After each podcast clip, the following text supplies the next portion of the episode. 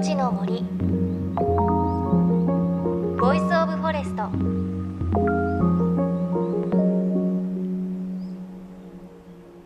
おはようございます。高橋真理恵です。ここ最近の暖かい陽気のおかげで各地の桜の開花始まってますね。お花見シーズンいよいよ到来です。お花見といえば私の場合一番楽しみなのは毎年友達とやるお花見ですね。いつもあの大学が吉祥寺にあったので東京の井の頭公園というところでお花見をやります。で井の頭公園で朝早く御座を引いて食事は井の頭公園のすぐ近くにある老舗の焼き鳥屋さんで焼き鳥とあとシューマイが有名なのでそれを買ってきてみんなで食べるんですが美味しいんですよね。なんでかこう外でしかも桜の下で食べる焼き鳥ってすごく好きだなというふうに思います。で池も公園にはあってボートに乗るとすごく桜を近くで見ることができるんですよね。ちょっと枝が垂れてきてるというか。で今年は井の頭公園のその池の水を張り替えたので毎年そんなに水きれいじゃなかったんですけど今年はすごく綺麗な水面に桜が映るんじゃないかなと思って今はそれがすごく楽しみです。皆さんはお花見の計画など立てられたでしょうか？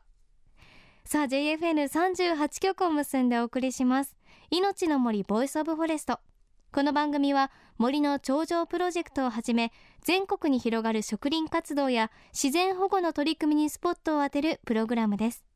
各分野の森の賢人たちの声に耳を傾け森と共存する生き方を考えていきます。今週は先週に引き続き沖縄糸満の漁師ウミンチたちがかつて使っていた漁船サバニのお話の続きです。サバとは沖縄の言葉でサメのことには船のことです。糸満の海人たちはサメをはじめさまざまな海の幸を取るために改良を重ねたサバニを自在に操りハワイやサイパンフィリピンシンガポールにまで行って漁をしていたといいます。一方糸満の船大工たちは船作りに適した素材宮崎の帯杉と出会いより性能のいい船を海人たちに提供するようになったというのが先週の話です。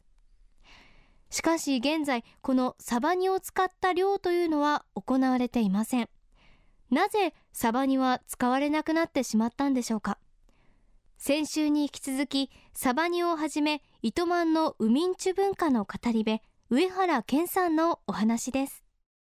大体いつぐらいまでそのサバニで漁って行われてたんですか？サバニはね戦後昭和の初めぐらいまではやってます。それでどうしてあの戦後使われなくなったかっていうとですねまあ米軍が入ってきまして職場が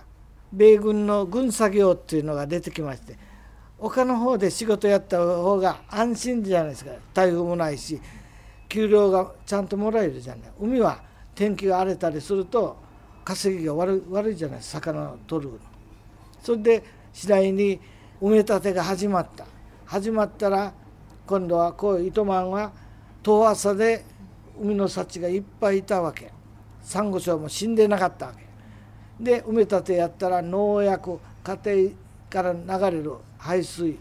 いろんなのが流れてきて今度は山の上まで機械を使ってお家を建てる。だから水が流れてこない。ということでサンゴ礁が死ぬ。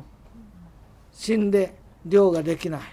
だから小さなサバニではもうできなくなって編み技ができなくなった。貝もないし二枚貝芋貝もない。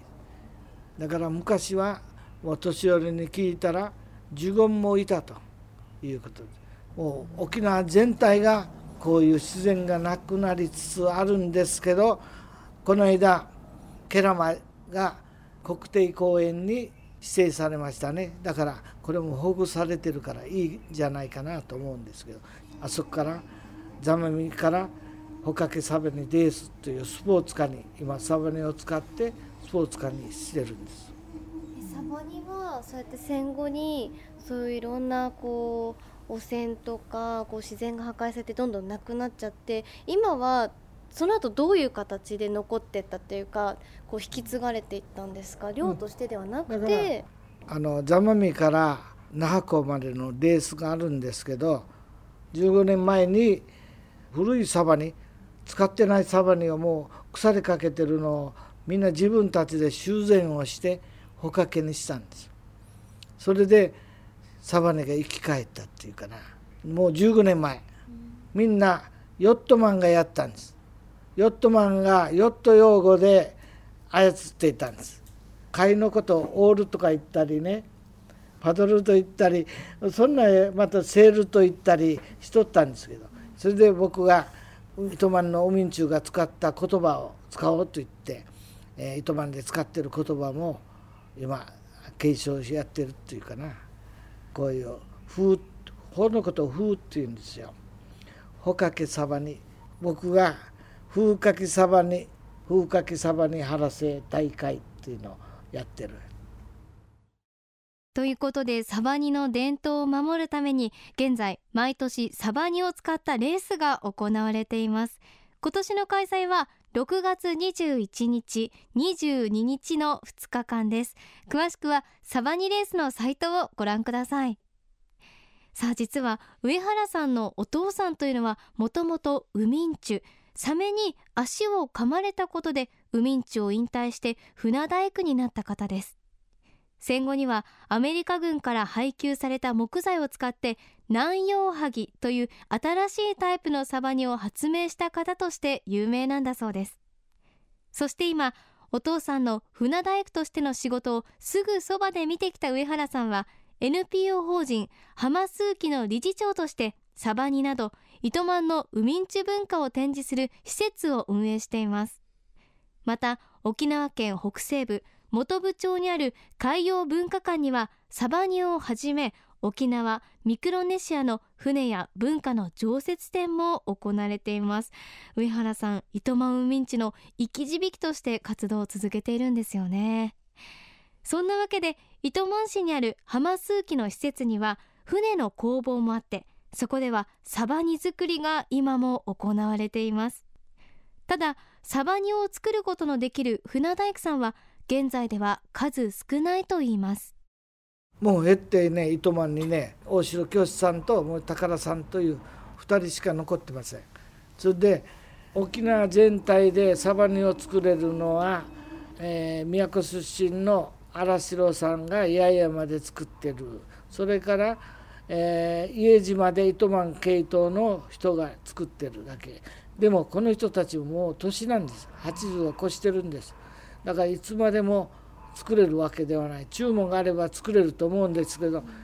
もう今時こんな注文がなかなかないんでこの2人ができないともう終わりです。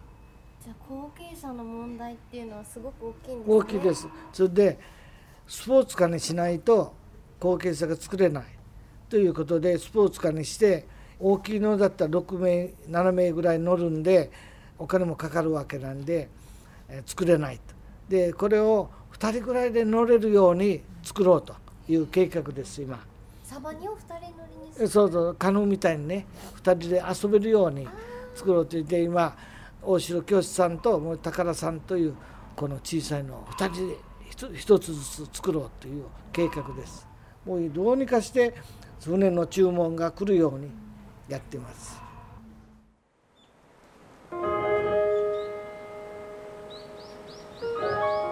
の森。 Voice of Forest。命の森 Voice of Forest。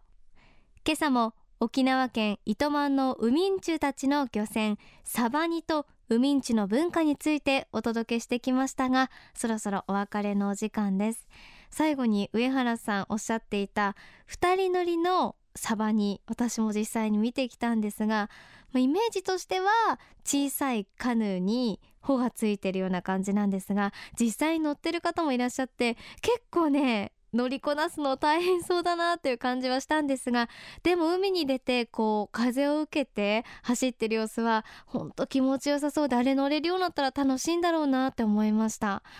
あの糸満海んちの生き字引上原健さんがおっしゃっていたように今そのサバ煮を作ることのできる船大工さんは本当に限られています。あの私も実際に海で見てきたんですがそのサバには本当に全て木でできていてその長い年月をかけてできたその形っていうのは本当にね綺麗なんですよね。クジラのような魚のようなそんなちょっと曲線美があるような感じでした。でもこう上原さんおっしゃってましたけどどんどんサバニがスポーツ化されて乗る人も増えてメジャーになってくれば自然とね船大工さんも増えてきてサバニの文化継承されていくといいなと本当に心から思いました。で実は今回の取材でその貴重な技術を受け継ぐ船大工さんのお一人大城清さんにもお話を伺うことができたんです。本当にかっこいい海中でした。しかも私サバニに乗って実際に海に出るという貴重な体験もしました。そのお話はまた来週お届けします。番組ではあなたの身近な森についてメッセージお待ちしています。